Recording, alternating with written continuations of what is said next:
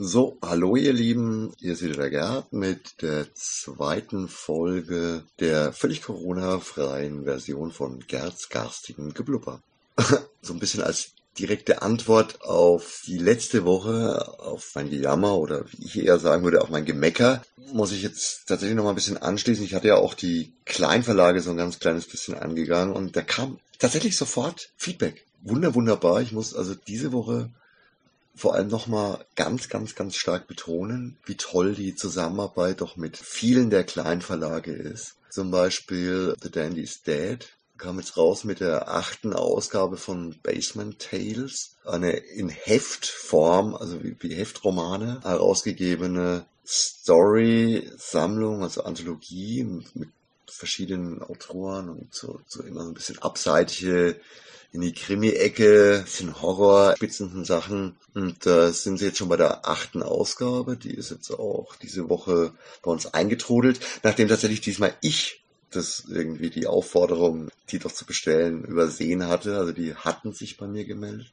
Und das ist auch diesmal wieder mal ein Beitrag von Mr. Andres, den ihr ja auch aus verschiedenen Medien, unter anderem auch von den Rezis bei uns auf der Seite kennt einer der Local Heroes und immer wieder gern gesehen und ein toller Typ, der einfach unglaublich viel Wissen hat und auch wirklich sehr, sehr schön schreibt. Selbst auch schon einige Kurzgeschichtensammlungen thematisch und einen Roman rausgebracht hat. Ja, außerdem ähm, zweite, zweites großes Lob im, in der Reihe Tolle Kleinverlage geht an Periplaneta. Muss ich wirklich sensationell loben für sehr freundlichen Kontakt prompte, schnelle Lieferung inklusive eines nicht angeforderten, aber sinnvoll ausgewählten Lese- oder Rezi-Exemplars, also irgendwie so, dass halt wirklich ausnahmsweise mal genau in unsere Richtung geht, nicht wie diese Standardpakete, die wir von den großen Verlagen immer zugeschickt bekommen, wo eigentlich nie was dabei ist, was mich wirklich interessiert.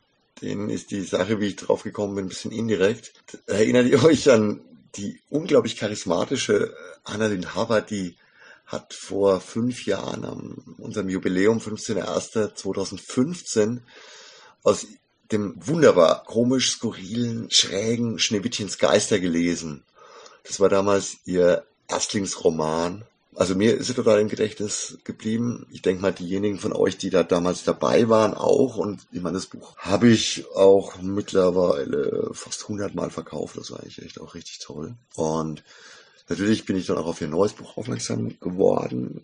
Habe ich jetzt auch schon so zur Hälfte durch. War aber die Woche wirklich zu viel gewusst. Ich habe es nicht ganz geschafft. Ja, ja, Entschuldigung, bis jetzt finde ich sensationell, obwohl es überhaupt nicht in die Fantastik-Ecke reingeht. Aber es ist wieder so schön, frech, frisch, kantig, trotzig, bissig geschrieben. Mit wunderbarem Deutsch, mit, mit ganz tollen Formulierungen. Lohnt sich auf jeden Fall auch, obwohl es bei uns überhaupt nicht ins normale Sortiment reinpasst. Lillys Engelskostüm hat kaputte Flügel und wir haben das natürlich auch dauerhaft ins Programm aufgenommen. Jetzt habe ich natürlich auch nach dem alten Titel, also den habe ich dann in dem Zuge auch gleich wieder mal empfohlen und Tatsächlich war der jetzt gerade dann aus und ich musste nachbestellen, um zu sehen, dass auch der Periplaneta Verlag, bei dem das Schnippchens Geister damals verlegt worden ist, diesen Auslistungen der Barsortimente zum Opfer gefallen ist. Also, leider gibt es es eben nicht mehr im Barsortiment, musste ich also jetzt bei dem Periplaneta Verlag nachbestellen. Was aber, wie gesagt, echt unkompliziert, super schnell und sehr, sehr nett war. Ja, anscheinend ist auch die, die Hannalin so ein bisschen hat sich der Macht, diese Unsitte bei den Barsettlementen gebeugt und hat jetzt einen anderen Verlag gewählt. Den, das finde ich zwar jetzt nicht ganz so nett, weil es so, so ein Halbverlag ist. Ja, man, das ist irgendwie so die Schnittstelle zwischen POD, Print on Demand und Self-Publishing und schon auch Verlag. Aber immerhin hat es auf die Art und Weise wieder mal geschafft, dann doch über Libri auch gelistet zu sein. Tradition Verlag ist, ist da offensichtlich auch noch ganz ruhig und zumindest auch im Buchhandel vertreten, auch wenn es natürlich wieder auf Big A wesentlich eher zu kriegen war, was ich natürlich echt wirklich nicht besonders schön finde. Das war also echt zwei besonders tolle Direktreaktionen oder direkte Kontrapunkte zu meinem Kijammer von letzter Woche. Damit ich jetzt aber auch diese Woche noch so ein kleines bisschen jammern kann. Es gab natürlich auch einen großen Casus Knaxus, nämlich unsere Belieferer. Zum einen mal Diamond mit den US-Comics. Seit eineinhalb, fast zwei Wochen ist das jetzt überfällig. Und jedes Mal, wenn du dich an die wendest, so, ja, wo bleibt denn unser Zeug? Wir melden uns schon, wenn was ist. Und jetzt hat der Bernie heute Morgen nochmal angefragt und prompt, oh ja, das haben wir total vergessen, jetzt heute kommt's. So viel zum Thema, wir melden uns schon bei euch. Hätte ich mir schon ein bisschen anders gewünscht. Nichtsdestotrotz war jetzt also heute auch die neue, nach langer, langer, langer Wartezeit, auch die neue US-Lieferung da. Natürlich zeitgleich mit der gewaltigen Libri-Lieferung, die aus, ich glaube, zehn von diesen grauen Kisten bestanden hat, weil wir auch noch eine große Stadtbüchereibestellung mit reingepackt hatten, die aber eigentlich hätte gestern kommen sollen. Also wäre das sich mit den US-Comics überhaupt nicht überschnitten und es wäre eigentlich kein großes Problem gewesen.